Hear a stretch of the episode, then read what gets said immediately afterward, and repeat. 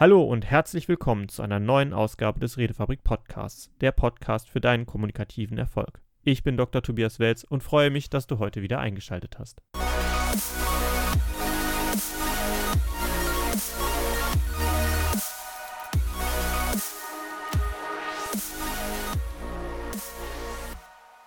In der heutigen Folge gehen wir einmal der Frage nach, wie kann ich unfaire Angriffe stoppen und hier im Speziellen ad hominem Scheinargumente.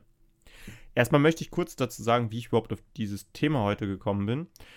Das hängt stark damit zusammen, dass im Moment amerikanischer Wahlkampf ist und während dieses Wahlkampfes werden viele Debatten geführt und auch zwischen verschiedenen Lagern der beiden großen Parteien, die es dort zur Wahl gibt und natürlich der Präsidentschaftskandidaten, sehr viele Argumente ausgetauscht, sehr viele Positionen versucht zu etablieren. Und dabei fällt einem Beobachter immer mal wieder auf, wie die Argumentationsketten gemacht werden. Und vor allem, wie insbesondere äh, Donald Trump, der US-amerikanische Präsident, versucht zu argumentieren gegen die Position von dem demokratischen Kandidaten Joe Biden. In beiden, sowohl von Bidens Seite als auch von Trumps Seite aus, wird sehr oft das Argumentum ad hominem verwendet. Das ist eine ähm, Scheinargumentation, die hatte Schopenhauer mal in seiner Eristik zusammengefasst, also einer äh, Diskussionskunde darüber, wie man eine äh, Diskussion gewinnt. Es geht dabei nicht darum, jemanden zu überzeugen, mit dem man selber diskutiert, sondern eigentlich nur für Außenstehende in einer Debatte als ähm, kompetenter als der Sieger hervorzugehen. Und genau das wird häufig verwendet. Das Argumentum ad hominem ist etwas, das ein Scheinargument ist, also wenn man es sich logisch durchdenkt, ist es kein echtes Argument, das in dem Sinne eine neue Faktenlage schaffen sollte oder ähm, die Tendenz bringen kann, in die eine oder andere Richtung zu lehnen, obwohl der Inhalt dessen, der da drin ist, nicht unbedingt das ist, nach dem man entscheiden sollte, wenn man einfach nur nüchtern, unemotional drangehen würde. Im Grunde genommen handelt es sich dabei in den meisten Fällen um eine Abwertung der anderen Person oder einer scheinbaren Aufwertung der eigenen Person. Eine Abwertung beispielsweise, indem man sagt, ja, ähm, du umgibst dich ja nur mit Verlierern. Oder ja, ähm, das kann ja sein, dass du jetzt äh, in diese Richtung gehen möchtest. Du hast früher das ja völlig anders gesagt und in dem Fall äh, bist du unglaubwürdig. Die Frage, die man sich da stellt, ist, stimmt das? Stimmt das, dass das unglaubwürdig ist? Stimmt es, dass diese Person durch den Umgang mit anderen Personen eine schlechtere Qualität der Meinung hat? Und das ist tatsächlich eine Meinungsmache und bei, gerade bei Präsidentschaftskandidaturen geht es natürlich auch darum, dass die Person, die dort zur Wahl steht, als integer, als belastbar und als entsprechend für das Amt eines Präsidenten würdig ausgewählt werden kann.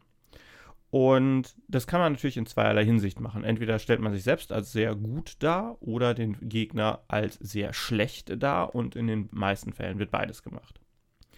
Die Angriffe von solchen ad hominem, ähm, ad hominem Argumentationen sind natürlich keine, die irgendeiner deutlicheren Prüfung standhält, sondern sind rein darauf ab, äh, mit der Absicht gezielt, in einer Debatte den anderen schlechter und sich selbst in einem besseren Licht zu rücken. Dabei darf einem immer klar sein, dass natürlich eine Aussage an sich erst einmal unabhängig von der Person ist, der sie, die sie trifft. Also wenn jetzt äh, Donald Trump sagt, ja, ich möchte, dass wir äh, in Amerika eine gute Wirtschaftsleistung haben. Und Joe Biden sagt das gleiche. Dann ist der Inhalt in dem Fall genauso wertig, egal von wem es kommt das sind keine Fakten, über die man dann sprechen kann oder die Meinung ist weder besser noch schlechter dadurch, dass sie von einer anderen Person kommt, sondern höchstens dadurch, dass man damit verbindet, wer das auf welche Weise umsetzen will. Und eigentlich ist das der Punkt. Wenn man ein solches Scheinargument aushebeln möchte, sollte es um die Prozesse gehen, wie dieser, wenn diese Aussage bestätigt oder falsifiziert werden kann, beziehungsweise wie kann ich sicherstellen, dass jemandem bewusst ist, was hinter meiner Meinungsbildung steckt. Denn wenn man versteht, was hinter der Meinungsbildung steckt, dann kann man erst nachvollziehen, ob dieses Argument in dem Kontext, in dem es gerade genannt wird, wirklich gut oder schlecht ist.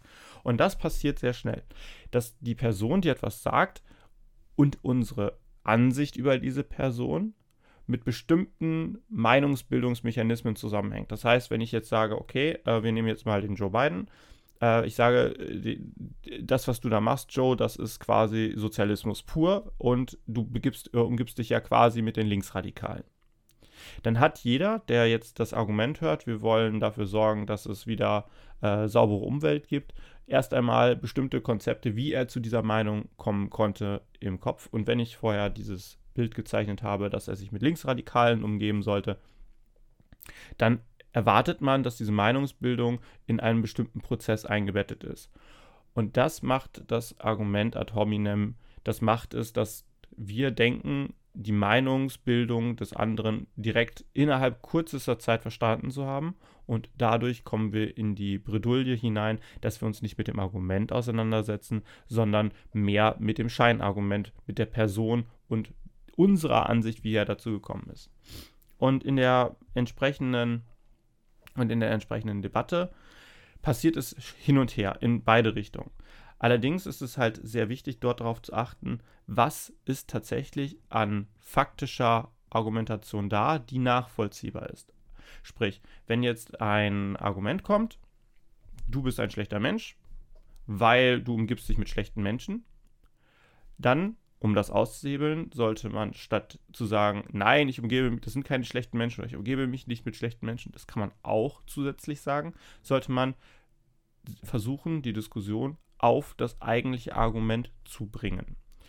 Wenn jemand heuristisch argumentiert, das heißt gegen dich mit der Absicht nicht dich zu überzeugen, sondern mit der Absicht gut dazustehen, dann ist es sehr unhilfreich, ihn zu versuchen zu überzeugen, weil er hat eine festgefahrene Ansicht und es geht in der Debatte nicht darum, dass du überzeugt wirst von den Argumenten des anderen, sondern es geht schlicht und ergreifend darum, eine Publikumswirkung zu haben.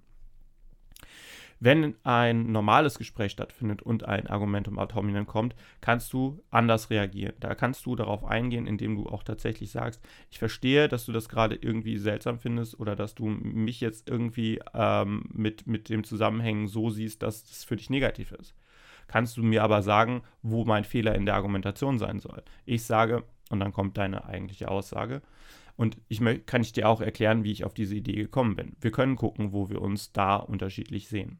Das wäre in einer zielführenden Diskussion, wo es darum geht, tatsächlich ein Ergebnis zu bekommen, sinnvoll. In einer Debatte ist es sinnvoll, ad hominen Angriffe dadurch zu enttarnen, dass man sie nennt. Das ist das ist unabhängig von dem, mit wem ich umgehe oder das ist eine Meinung von dir über meine Mitmenschen, über diejenigen, die ich arbeite. Ich möchte mit dir aber über die Fakten sprechen.